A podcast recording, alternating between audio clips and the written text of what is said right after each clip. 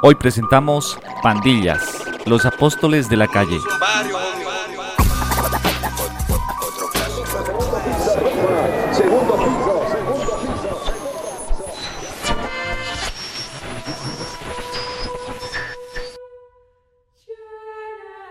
En el último día de la creación, presuntamente un domingo, Dios dijo, hagamos al hombre a nuestra imagen conforme a nuestra semejanza. Y el hombre, conforme a su imagen y semejanza, creó a Dios. Templos, pinturas, vitrales, novenas, veladoras, estatuas, medallas, estampitas, muñecos, bebedizos, libros, oraciones, camisetas y todo cuanto adminículo se pueda usted imaginar ha sido creado y adaptado al mercader de la fe.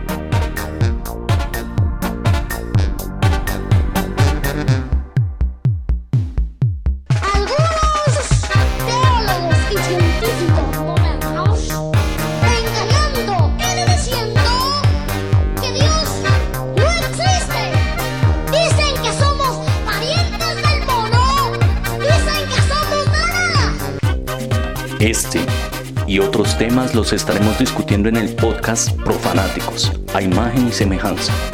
Perdónenos porque no sabemos lo que hacemos.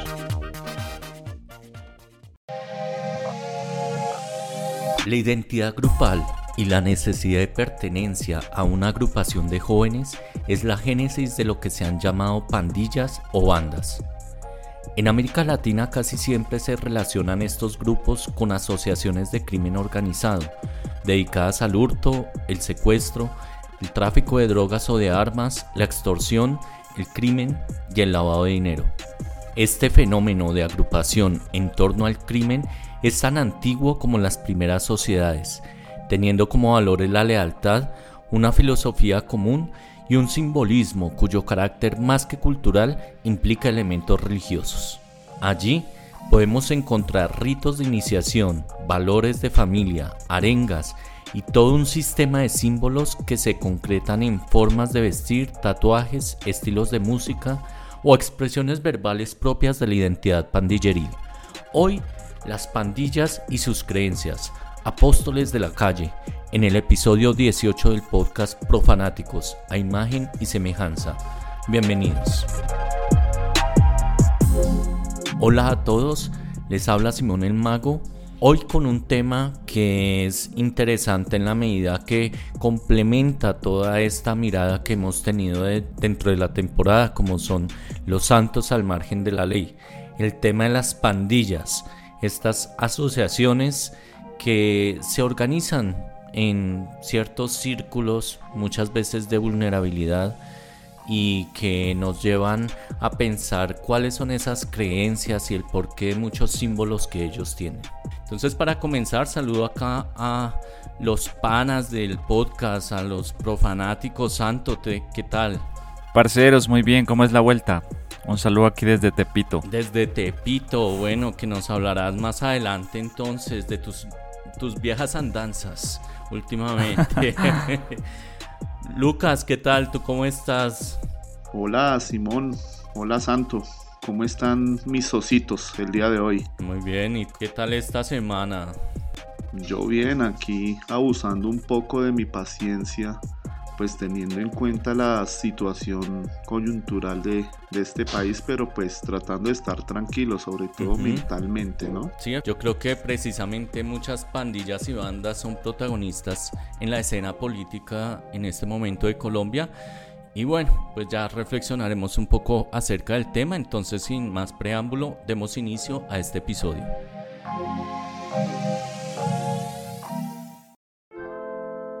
La banda o la pandilla, que son como dos nombres en los que podemos asociar estos grupos, tienen una connotación sobre todo negativa en nuestros contextos. Sin embargo, tiene una connotación también positiva.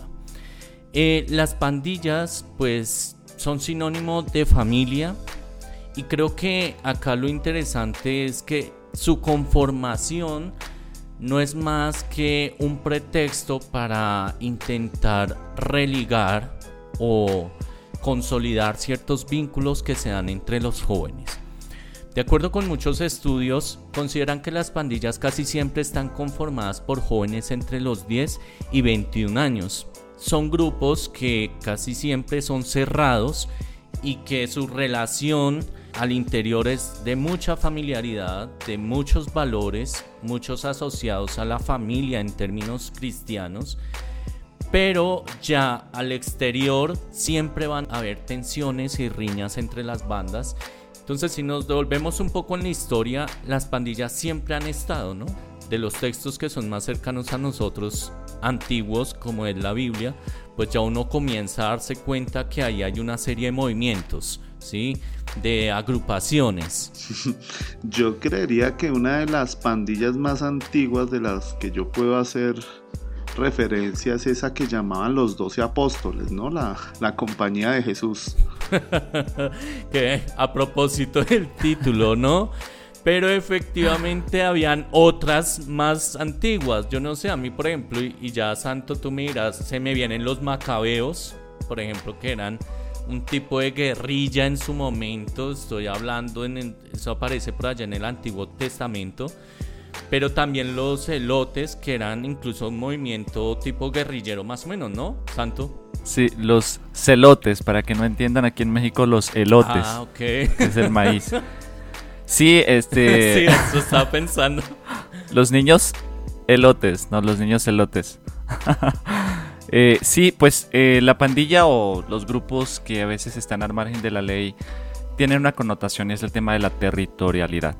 Y en el caso de los macabeos, como en el caso de los elotes, pues obviamente están peleando por un territorio que, pues como ya sabemos, en, en la zona de Israel hasta nuestros días sigue el tema de la territorialidad y defendernos, ¿no? Entonces hoy en día, pues lo que está pasando hoy en día es ambiguo, pero en, en la época clásica eh, la Biblia refleja precisamente eso, que los imperios que llegaban a dominar o a tener al pueblo de Israel pues en, en dominio, pues este, habían grupos que se alzaban prácticamente, o sea, eran como guerrillas, ¿no? Guerrillas que se alzaban en armas eh, para defender territorio. Entonces, ese es el caso de los macabeos y también es el caso de los celotes, de los celotes o celotas. Pues, un dato importante es que a Pedro se le consideraba que era un celote a, propósito de esa escena por allá cuando llegan a aprender a Jesús y él saca la sica, ¿no? De lo que hablábamos la vez pasada en el podcast de Sicarios y le corta la oreja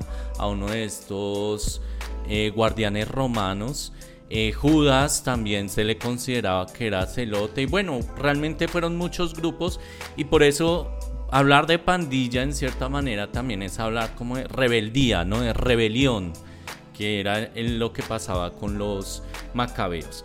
Pero bueno, eso entonces nos muestra que este tipo de grupos rebeldes y que hay toda una simbología que ahorita veremos, eh, ya con datos concretos acá en América Latina, era propio de estos grupos.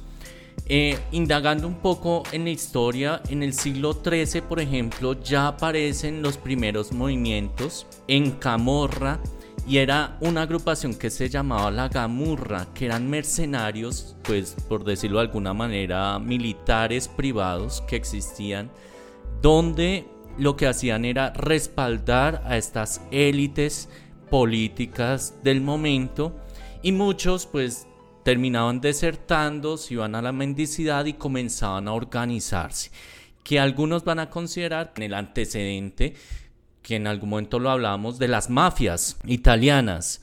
Entonces, grupos que se van asociando, que buscan el control territorial, lo decía el santo, pero también apropiarse de ciertos mercados, como va a pasar ya en el siglo XIX en Londres, en Los Ángeles, en Nueva York, donde los cinturones de miseria, de pobreza se comienzan a incrementar, se comienzan a reunir estos niños pobres, comienzan a delinquir y comienzan la disputa por los territorios, pero también intentando apoderarse de un mercado que hacia el siglo XX comienza a restringirse, como son las drogas. Ya que un, suceso importante es la Convención Internacional del Opio de 1912, porque incluso creo que en algún momento lo decíamos, pensaríamos que las drogas siempre han estado restringidas y realmente es a principios del siglo XX donde comienzan esas restricciones y al restringirse pues se vuelve todo un mercado potencial para manejar otro tipo de negocios, ¿sí? como el lavado de dinero, el enriquecimiento ilícito. Y ahí en, en el tema del, del, tráfico de drogas es donde se generan estas tensiones. Entonces hay muchos elementos y bueno, ya hacia el siglo XX, ya después de los 50, yo creo que hay todo un fenómeno en ese sentido, ¿no, Lucas? Porque uno encuentra que hay varios nombres, el Mara, Cholo, creo que se le dice también al pandillero por allá en, en México, el Combo o los Ñeros, ¿sí? las pandillas acá en Colombia. Entonces, Lucas, para seguir hablando un poco más de esto y ya de pandillas que de pronto son más conocidas, ¿qué nos puedes contar y qué elementos puedes destacar de ellas? Sí, sí, pues en la actualidad las pandillas aquí en Colombia se les conoce mucho como con el nombre de parches, ¿no? En una época era lo que llamaban las, las galladas. A nivel mundial, pues el epicentro de las pandillas es la ciudad de Los Ángeles, en California. Se dice que alberga alrededor de más de mil pandillas de diferentes nacionalidades, mayormente afros, americanos, coreanos y centroamericanos. Entre las más famosas y peligrosas están los Bloods, formada en los años 70, en su mayoría por afroamericanos, y se distinguen porque en su iconografía utilizan mucho el color rojo. También están los Crips de finales de los años 60, que en su mayoría son de origen afro. Eh, ahí en Los Ángeles también se originaron las famosas maras, divididas en dos bandos enemigos. La primera pues es la Mara Barrio 18, conocida como la 18. Su nombre es por el origen de la calle donde se formó, por allá en los años 60. En un inicio formaban parte de una pandilla que se llamaba Clanton 14, que estaba conformada por solo personas de origen mexicano. Al separarse, abrieron la posibilidad de integrar gente de otras nacionalidades, sobre todo de Centroamérica, puntualmente de El Salvador, Guatemala y Honduras, convirtiéndose en una de las primeras pandillas más grandes y multirraciales de los Estados Unidos. Y pues aunque tienen muchos enemigos, su enemigo más directo es la Mara Salvatrucha. La Mara Salvatrucha, también conocida como la MS-13, se formó hacia los años 80 con el nombre de eh, Mara Salvatrucha Stoner. Se dio principalmente por la emigración de salvadoreños a Estados Unidos durante la Guerra Civil del Salvador. Inicialmente pues tenían como fin acobijar y defender a los mismos salvadoreños de la discriminación racial por parte de algunos mexicanos y estadounidenses. Eh, en los años 80 la ciudad de Los Ángeles era también el foco del heavy metal y los primeros mareros adoptaron esa estética eh, de cabello largo, jeans rotos, chaquetas de cuero. Pero pues con el paso del tiempo se puso la estética chicana de cabezas rapadas, pañoletas, pantalones anchos y los tatuajes por todo el cuerpo, pues que sin duda alguna es lo que más los caracteriza físicamente, ¿no? Así como los códigos de lenguaje con las manos, eh, también es muy famoso los ritos de iniciación que va desde aguantar golpizas por 30 segundos hasta tener que asesinar un integrante del, del mando enemigo. Hacia los años 90 las pandillas iban en ascenso y el gobierno de los Estados Unidos pues empieza a deportar gente tratando de mantener el problema a raya. Pues por esta razón se expande el tema de las pandillas por, Centroamérica y en la actualidad se calcula que entre la 18 y la MS-13 hay alrededor de 40.000 pandilleros en los Estados Unidos y 100.000 repartidos entre Honduras, Guatemala, El Salvador, México e incluso Italia. Un dato curioso aquí es que eh, actualmente en la ciudad de Los Ángeles hay un tour que se llama ELA Gun Tours. Es dirigido por un ex marero y cuenta pues con la aprobación de las maras.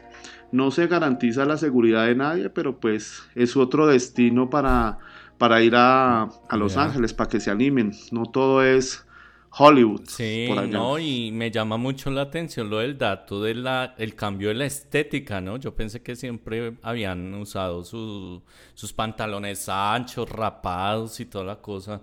No, interesante. Pero bueno, acá los maras y pues tanto la, lo que es la 18 y la 13 tienen un protagonismo en México, ¿no? Porque además Sabemos que ellos se ubican y ahorita con el tema de los narcos, pues en todo lo que es el sur de Estados Unidos y pasando por México y hacia Centroamérica. Santo, ¿qué nos puedes contar no solamente de estas bandas, sino además porque el fenómeno de las pandillas ha tomado mucha fuerza allá en México, ¿no? Sí, claro. Bueno, no deja de ser un fenómeno complejo, puesto que las pandillas o las bandas generalmente se asocian al tema urbano, sobre todo en barrios populares, ¿no? Ya lo decimos también, todas estas complejidades surgen a partir de falta de oportunidades, en fin. Y pues obviamente existen y existirán las, las pandillas anónimas también, ¿sí? Pero que están ahí y que se disputan, que ya decías, mercados, territorios, en fin.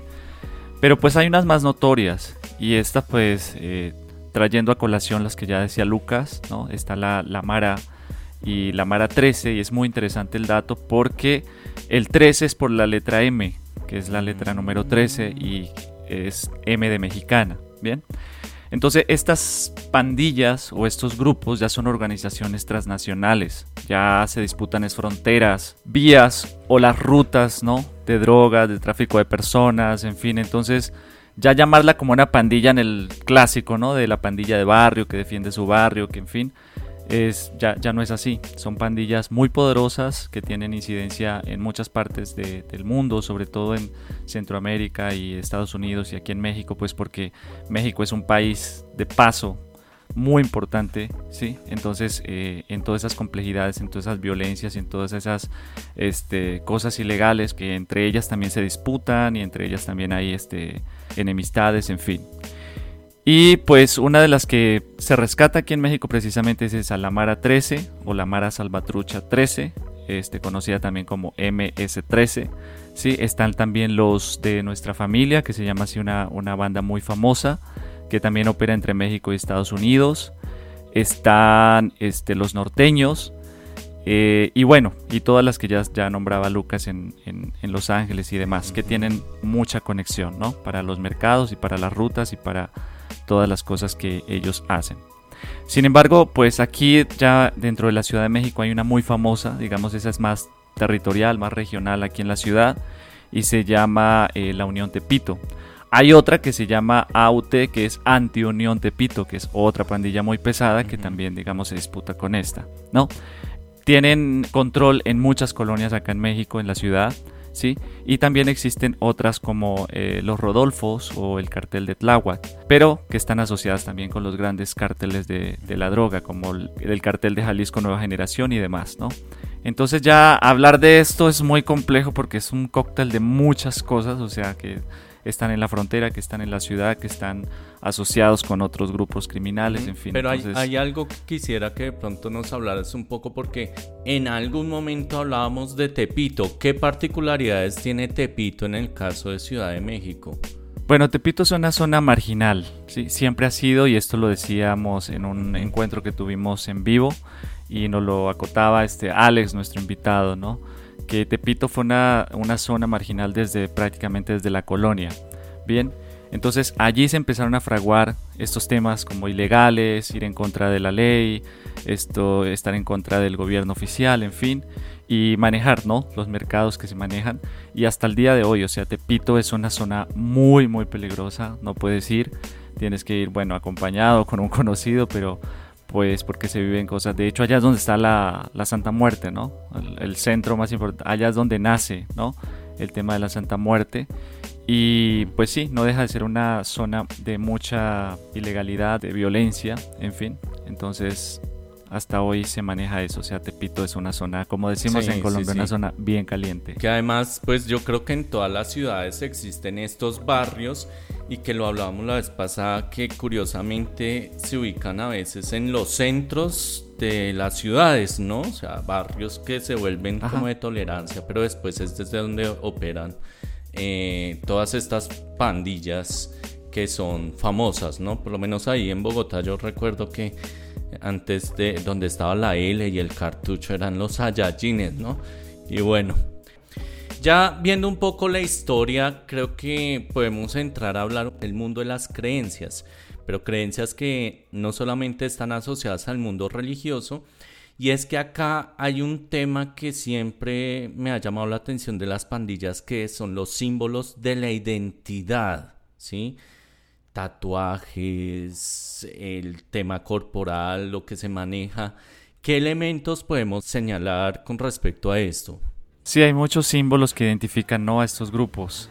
Obviamente como cofradías o como grupos deben tener como ciertos símbolos, ¿no? gestos. Y bueno, ya vemos que si, si investigamos un poco el tema de las pandillas como los maras, pues generalmente tienen tatuajes en el rostro, eh, bueno, por todo el cuerpo. Eh, el tema de los tatuajes es un símbolo de identidad. En este caso, cuando dice que se tienen tres puntos en el antebrazo o entre los dedos pulgar e índice, significan dinero, drogas o mujeres. Las cruces en el pecho o las lágrimas en los ojos indican el número de muertos. Y también la clásica leyenda en el cuerpo que no, o en el cuello que se colocan, o en la espalda donde dicen perdóname madre mía por mi vida loca. Entonces es muy interesante esto también. Tienen arengas, ¿no? Como por el barrio nací, por el barrio moriré, eh, el enemigo es la ley, eh, amor del rey y bueno, entre otras, ¿no? Entonces hay muchos símbolos que pues identifican, ¿no? Sí, además algo que veía era como ellos se tatúan en la parte del cuerpo, pero ya cuando de pronto cometen algo o digamos que no cumplen con alguna vuelta o de pronto hay algún acto que va en contra de esta pandilla, los comienzan a tatuar, los obligan a tatuarse en la cara, o sea, como una manera también de marcarlos y que los puedan visibilizar. Y siempre el número, ¿no? En el caso del número, que esto no se ve solamente con los maras, sino, por ejemplo, en, esta pandilla de los números en Sudáfrica, que también son diferentes números y viven esa en función del número, ¿no? Del 27 al 28 que incluso hay unos códigos que son muy secretos entre ellos y hay unas tensiones ahí, pero el número representa algo más, porque hay que decirlo, el tema de las pandillas incluso pareciese que tiene una conexión muy fuerte dentro de las cárceles, o sea, en las cárceles es donde se comienza a gestar también esto y es desde donde también tienen cierto control a, la luz del mundo, ¿no? O sea, afuera que manejan, tienen nexos también con el mundo exterior. Entonces es un tema ahí que es bastante complejo. Pero bueno, yo quisiera iniciar acá con una oración. Vamos a orar. A propósito de las pandillas, es la oración del justo juez. Santísimo justo juez, Hijo de Santa María, que mi cuerpo no se asombre ni mi sangre sea vertida.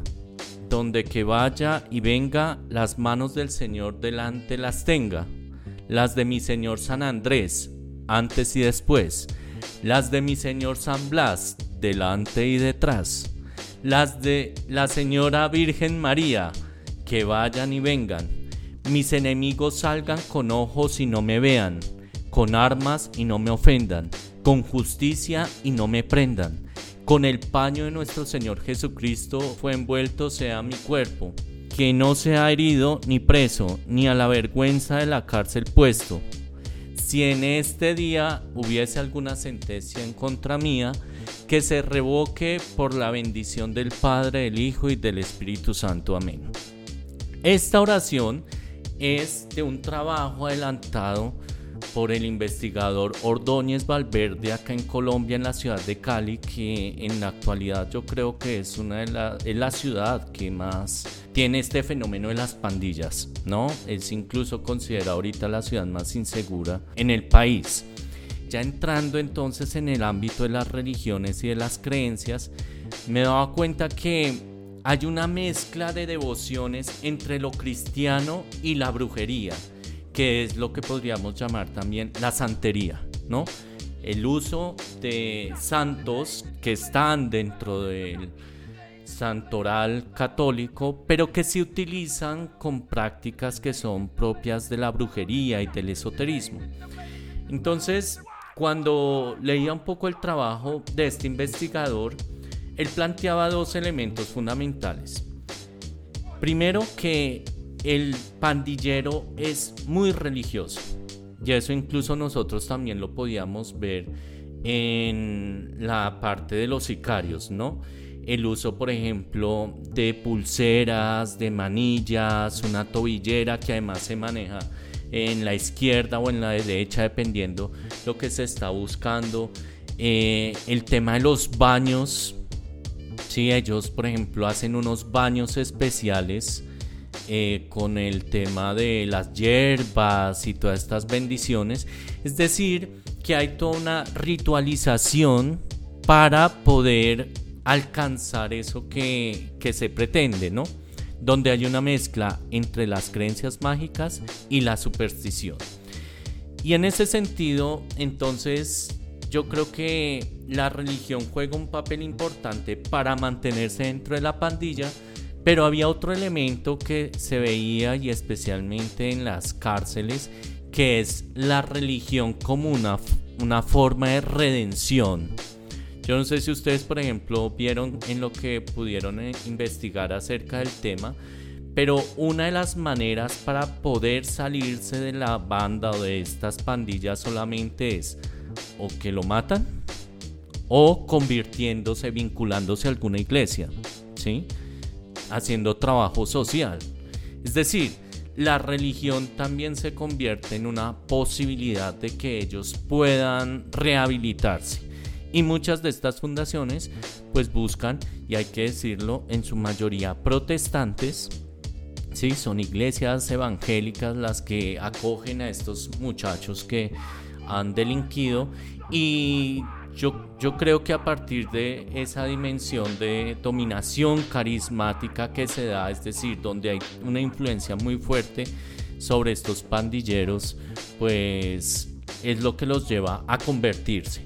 Entonces vean que acá hay algo que, que me llama la atención y es que primero pues no hay una influencia directa entre la moral y el actuar, ¿no? O sea, y ya lo decíamos y creo que ese es uno de los elementos que nos queda esta temporada. Por el hecho de, de ser religioso no significa que haya una conexión con la moral. Y lo segundo es que ese tema de, del remordimiento, de la negación, que sociológicamente pues no tiene ninguna implicación en las pandillas, pues en el caso de estos que se convierten es el único modo de redimirse. Entonces, sí, el pandillero es muy religioso en ese sentido, pero dentro del catolicismo sí aparece una mujer que es protagonista en este aspecto, ¿no? O sea, después que se haga brujería, que hayan santos y todo este tema y que ya lo veíamos, pero aparece una virgen, una advocación de la Virgen Santo. ¿Quién es esa, esa virgen que es patrona de estos pandilleros? Bueno, para hablar de esta vocación hay que remitirnos a los Latin Brothers que han, compuesto la canción de la Virgen de las Mercedes, ¿no? Este, patrona de los reclusos. Es una vocación interesante puesto que nace precisamente en un contexto donde eh, las personas que eran esclavizadas por, por, los musulmanes en España o cristianos que eran esclavizados este, en el siglo XIII, aparece esta vocación y una fundación en torno a ella, que es la que hace eh, Pedro Nolasco o San Pedro Nolasco en Cataluña, ¿verdad? Entonces, por eso se le conoce incluso como la Orden de los Mercedarios o, de la Virgen de las Mercedes, ¿no? Esta vocación llega a América posteriormente, o sea, ya en la época de la colonia, y siempre está asociada precisamente a eso, a personas que están siendo vulneradas, a personas que están siendo marginadas y a personas que están siendo rescatadas, ¿no? De entornos, pues, este, difíciles, como es el caso de, de los reclusos, ¿no? O de las personas que han delinquido y que tienen también sus creencias. Entonces, es clave por esto, ¿no? Comúnmente, pues, este, se asocia esta vocación con quienes están en situaciones límite, ¿no? Y ya lo decía también con el tema de los reclusos que son quienes más le, invocan. Y hay una, hay una región en Perú, una ciudad que tiene bastante este, identidad con esta vocación. La ciudad está pues dedicada a esta vocación. Y hay dos, o bueno, hay una historia muy, muy particular, que es que los ingleses pues, en el siglo XVI trataron de saquear la ciudad y pues se dice que la Virgen pues este, eh, protegió, ¿no? protegió a los, a los lugareños. Y después en, en 1741 también, incluso la, a la imagen se la llevaron como trofeo, ¿no? De, como botín. Y dicen que pues cuando ya estaban entrando al mar, pues los, los ingleses con, con, con, lo que se habían llevado, incluyendo a la, a la, imagen, pues hubo algo que hizo que pues el barco se cayera, en fin, y otras volvieron a recuperar sus cosas y, y, a, la, y a la Virgen misma. Entonces es la patrona de, la ciudad se llama Paita o Paita en Perú.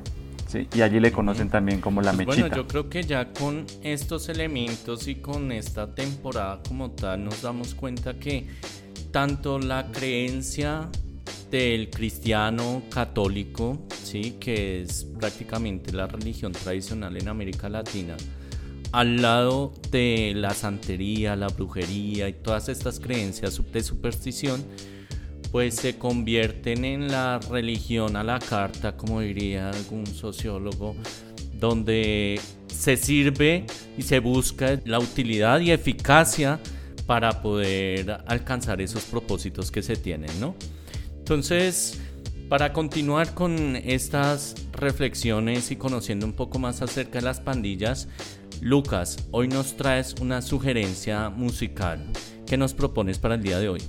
Eh, bueno, vamos a escuchar una canción del año 1957 al rey Elvis Presley con la canción Jailhouse Rock.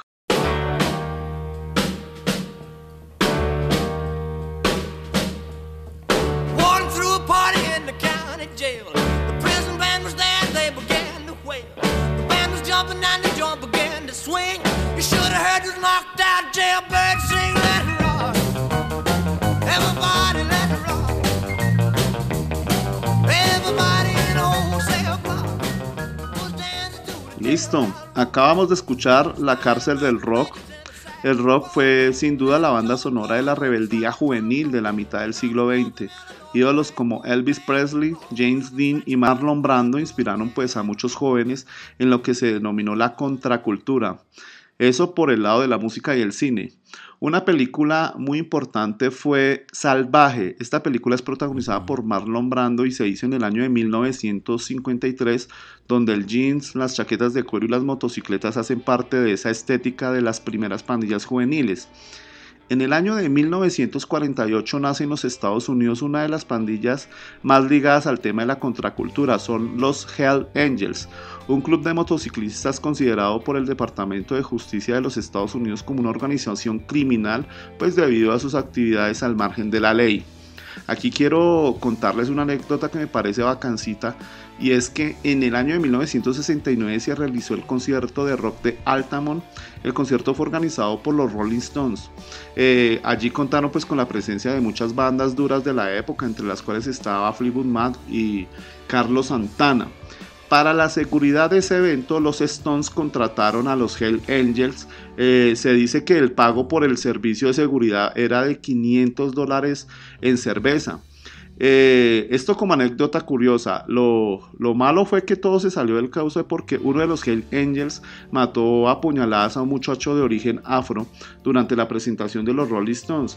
Se dice que el muchacho pues les como que los amenaza con un arma de fuego y este sin pensarlo dos veces pues lo cogió a puñaladas y lo mató. Todo esto se puede ver en un documental que pues de paso se ha dicho es el, mi primer recomendado del día de hoy en cuanto al cine. El documental se llama Gimme Shelter del año de 1970 y pues está protagonizado por los Rolling Stones. Otra película que quiero recomendar aquí con el tema de pandillas es una película del año de 1979. El director es Walter Hill y la película se llama The Warriors. The Warriors nos muestra ese Nueva York de los años 70 donde las pandillas eran muy territoriales, ¿no? Estaban todas las pandillas de los diferentes barrios, ¿no? El Bronx, eh, Harlem, Queens, Manhattan, y todas eran por, por tema territorial. Entonces, chévere que la vean porque pues además tiene una música muy de los años 70, muy funk, tiene una, una estética pues también muy sucia, muy bacana pues de que obedece a, la época. Por último, mi recomendado es una película del director Taylor Hatford de 1993 que se llama Sangre por Sangre. Es una película que sintetiza todo este tema de las pandillas de Los Ángeles, ¿no? De origen latino, cómo hacen su primera comunión en las calles, perteneciendo, tratando de, tener pertenencia en alguna pandilla, y cómo la, la, cárcel pues es como la cúspide, pues, y cómo otros códigos se, se rigen a partir de que están en la cárcel. Realmente es muy bacana pues para ver esta problemática de las pandillas en los Estados Unidos, entonces es súper recomendada. Sí, sí, sí, sí. No, y yo, por ejemplo, en la de Salvaje con Marlon Brando, yo tuve la oportunidad de verla y efectivamente uno comienza a entender, por ejemplo, la primera estética de los Beatles, ¿no? O sea, todo el cuero, la, los jeans y cómo eso ya va evolucionando un poco. Eh, pues yo creo que de las películas, y eso lo hablábamos, que uno recuerda, por ejemplo, a nivel de pandillas, que es otro tipo de pandilla, ¿no? La pandilla más de la subcultura, es Historia Americana X. Yo esa película la vi hace mucho, yo no recuerdo bien, pero lo que me acuerdo era esa tensión precisamente de estos neonazis, ¿sí? Que eran estos cabezas rapadas y pues al final como al pandillero también le cuesta poderse resocializar, vincularse a la sociedad, porque hay de todas maneras un prejuicio y el pasado siempre le pasará factura a estos personajes, ¿no? Entonces ese yo también creo que es una película que podríamos recomendar. Bueno, yo recomendaría dos contemporáneas.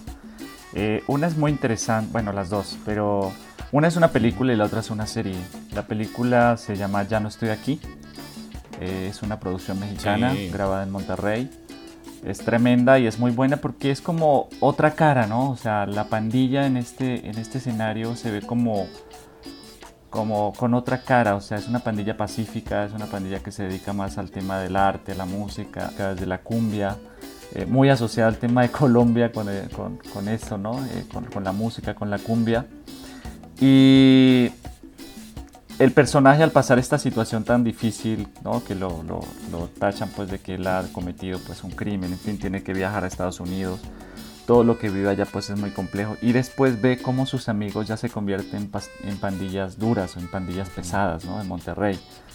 Pero es una película muy buena, ya no estoy aquí, eh, incluso fue nominada al Oscar, muy buena. Y la otra que recomendaría también es una eh, serie inglesa que se llama Peaky Blinders mm. y es muy buena porque relata precisamente cómo después de la posguerra, pero la Primera Guerra Mundial, se forjan pandillas en, Birmingham, en, Inglaterra, y empiezan a tener el control, pero lo interesante de esta película, de esta serie es la estética, ¿no?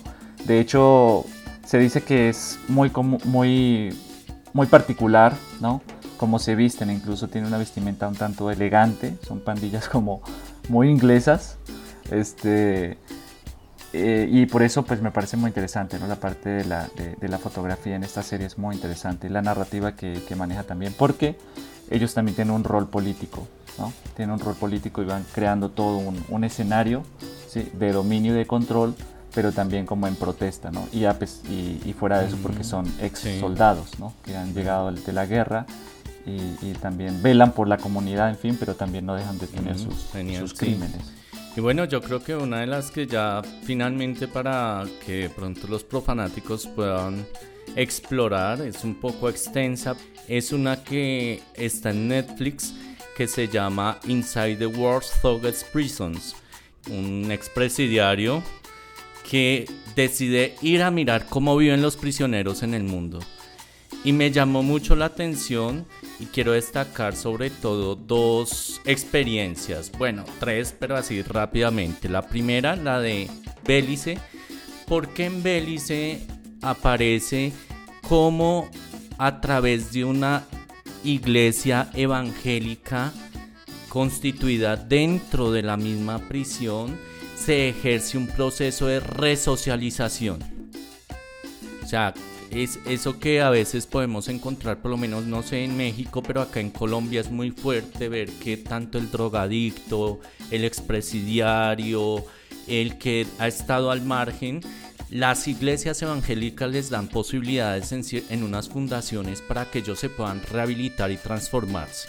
Y acá hay algo importante y es porque pareciese que de todas maneras es necesario cambiar o más bien apropiarse tanto de esa creencia religiosa que además entre otras cosas es muy rigurosa a nivel moral para poder superar estos problemas que socialmente pues son mal vistos y no están dentro de esta ética que, se plantea, ¿no? Entonces en Bélice es una experiencia muy fuerte porque además genera unas tensiones entre los presidiarios. La única manera de casi que de de resocializarse es a través de la religión. La otra es la de Sudáfrica, que era una banda de los números. Y como el número, y recordaba un poco lo que hablábamos acerca de Pitágoras, tiene todo un sentido trascendental para estos prisioneros. O sea, el número es, no es solo una marca, sino que ellos ven en el número como una identidad, como algo que les da el ser a ellos incluso eso los lleva a que ellos se van jerarquizando y con todo este tema también de la estética del tatuaje. Y lo de Paraguay, las condiciones, y allá es donde quiero ir, que todas estas pandillas y en la cárcel donde se autoorganizan, primero las pandillas son las que mandan en las cárceles, no son los policías, y las condiciones infrahumanas en las que se ven obligados a vivir estas personas. Pues bueno, estos son algunos de los recomendados. Igual creo que en temas de pandillas hay cualquier cantidad de, documentales, de películas, de música. Y bueno, creo que estos nomás son unos sugeridos para que ustedes puedan adentrarse en este mundo tan complejo de las bandas o pandillas como las conocemos.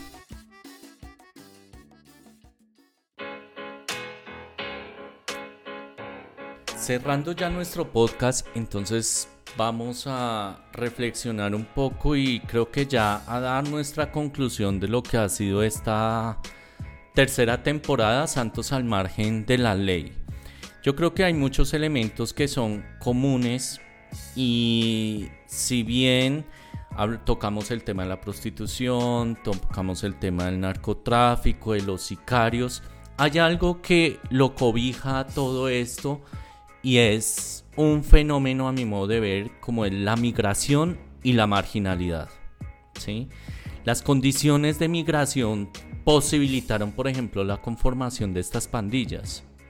Pero la migración no se da necesariamente por abrir un nuevo horizonte con condiciones favorables, sino todo lo contrario. La migración casi siempre se asocia a la pobreza, a condiciones pues que no son las más favorables y esta marginación pues también se va a ver reflejado en que son espacios y contextos donde los niños crecen con muy pocas posibilidades de trabajo, de posibilidades de estudio, de bienestar.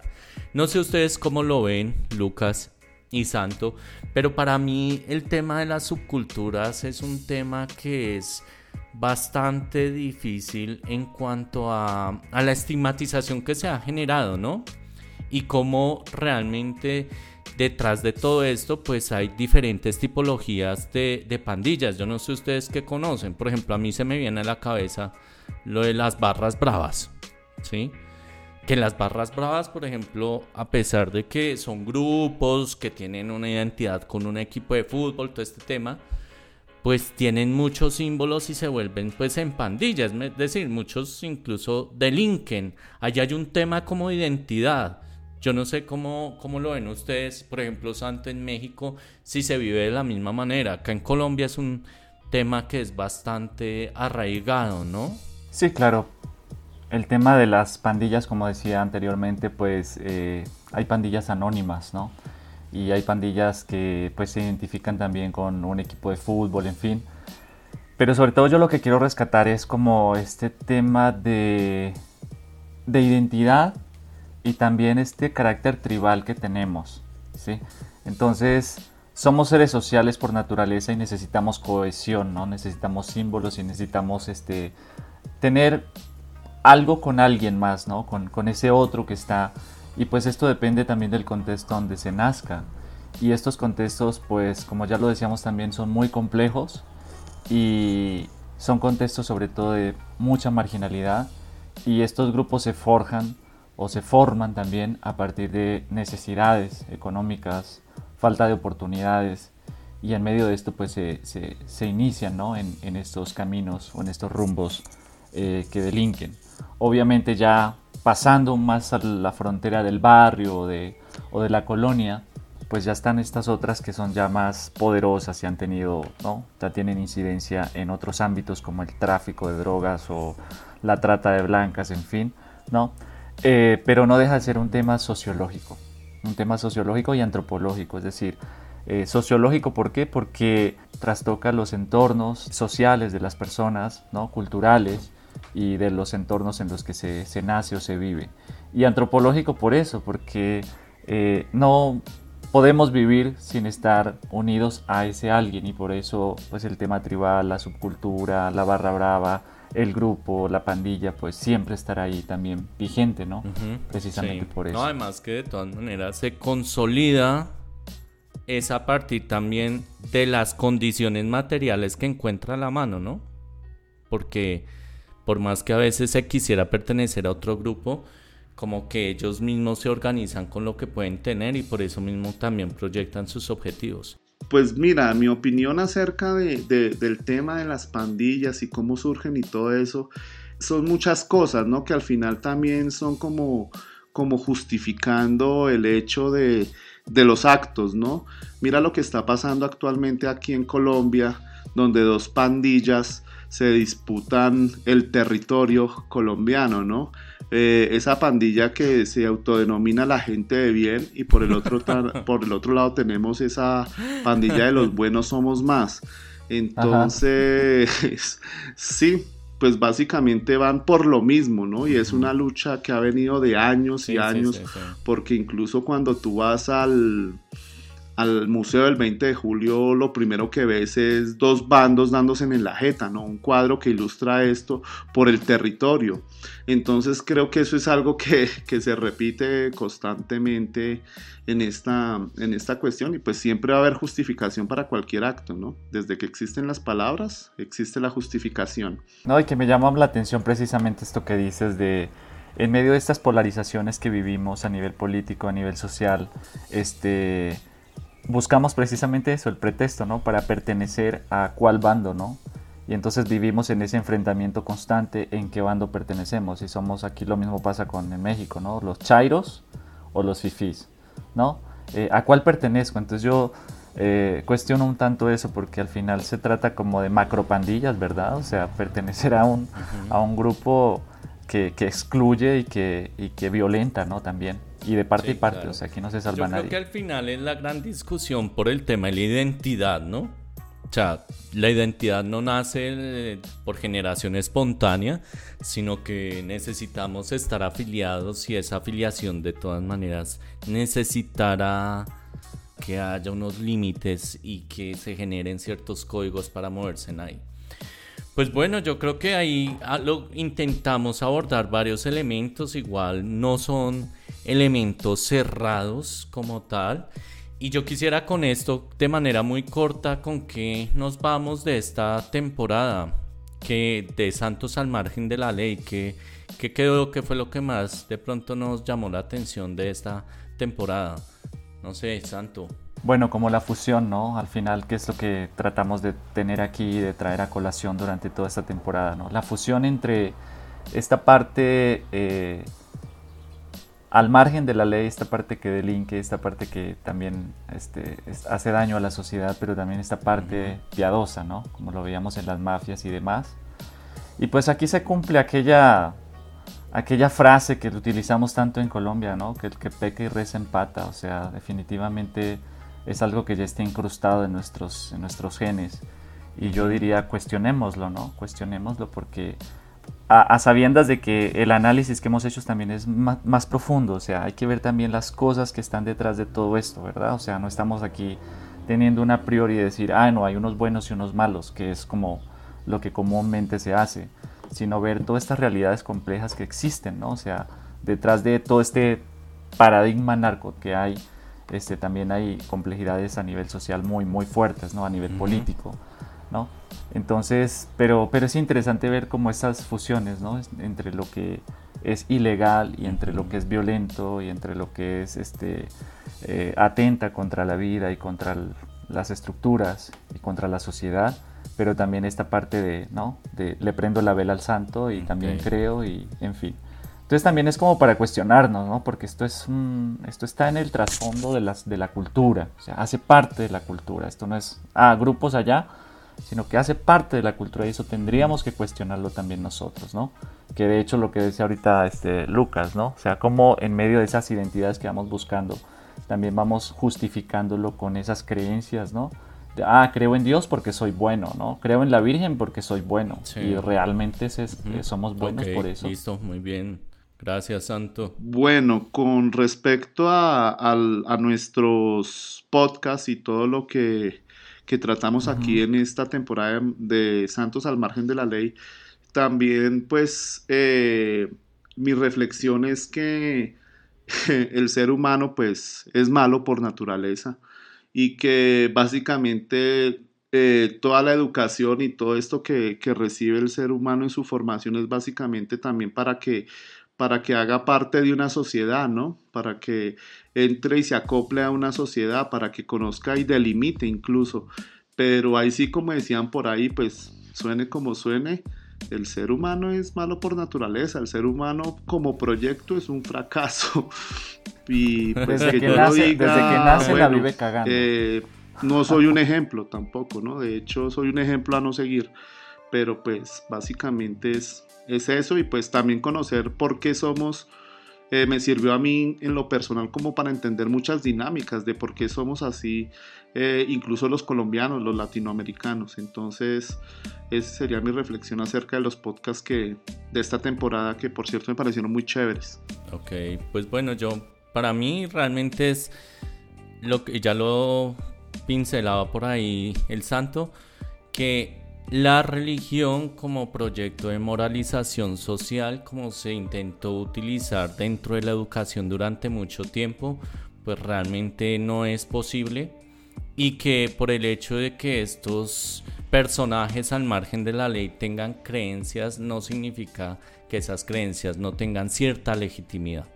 Sea, que sean verídicas, que les dé sentido y que eso nos abre unas nuevas perspectivas para entender el fenómeno religioso desde, desde esas narrativas que pueden ser invisibles para ciertos sectores que de pronto no estamos involucrados en estos mundos y que qué mejor un espacio de estos para poderlas visibilizar.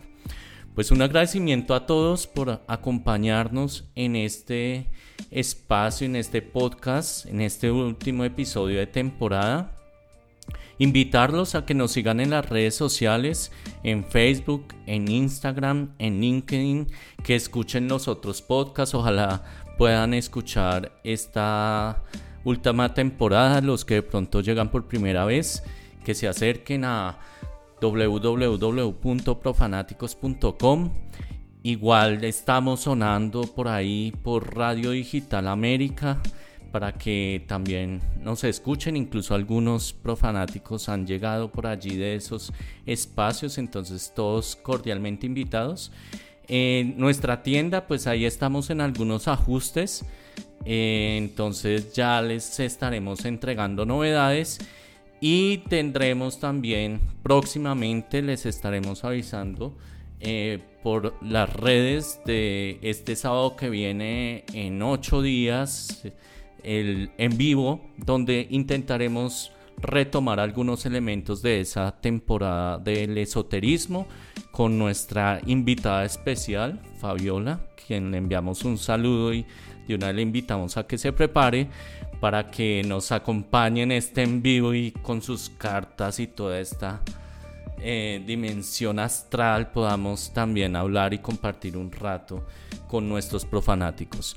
Entonces, sin más, pues ya damos entonces acá la entrada al santo con que vamos en la próxima temporada. Bueno, para la siguiente temporada queremos que eh, nos vayamos preparando todos. Vamos a tener un lapso de, de, tiempo de descanso, pero no es un tema de descanso ni para nosotros ni para ustedes, porque sí les pedimos que sigan promoviendo el podcast, lo sigan este, enviando a sus amigos, a las personas que conocen.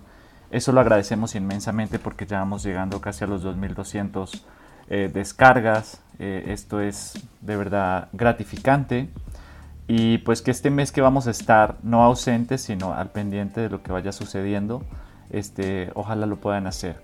Eh, promover el hashtag de Regala un Podcast, que es muy profanático, es nuestro, por favor, eh, para que nos sigan siguiendo en las, en las redes sociales, en fin.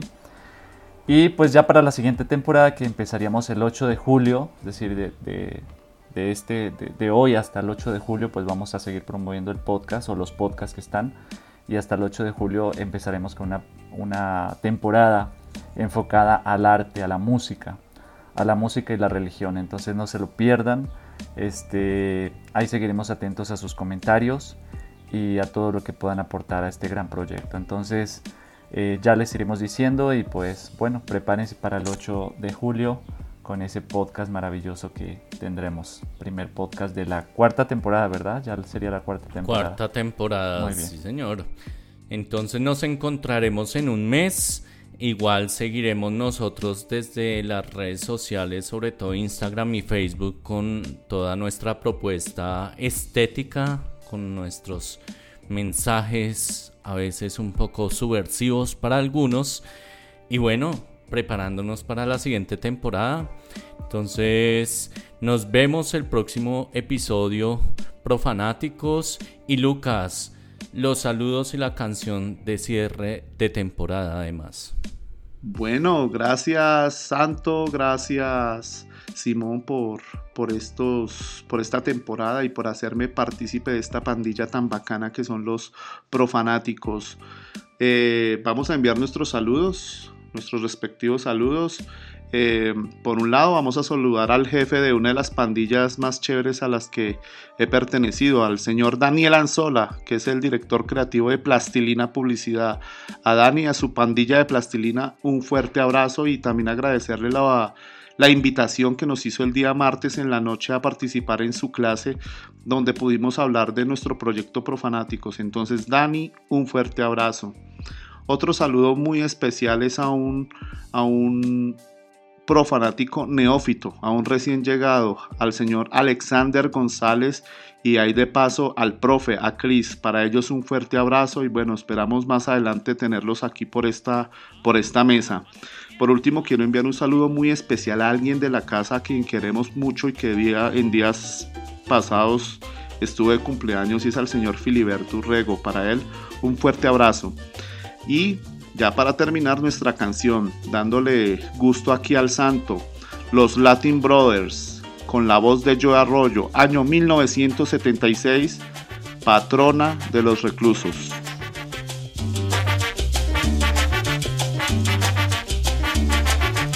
Virgen de las Mercedes, patrona de los reclusos, dame si puedes la libertad y recursos para salir de esta celda donde me encuentro amargado, pagando una larga pena, la máxima del juzgado. De rodillas te prometo que al vicio no vuelvo más. Yo seré honrado y honesto, me voy a regenerar. Virgen de las Mercedes, patrona de los reclusos, mi madre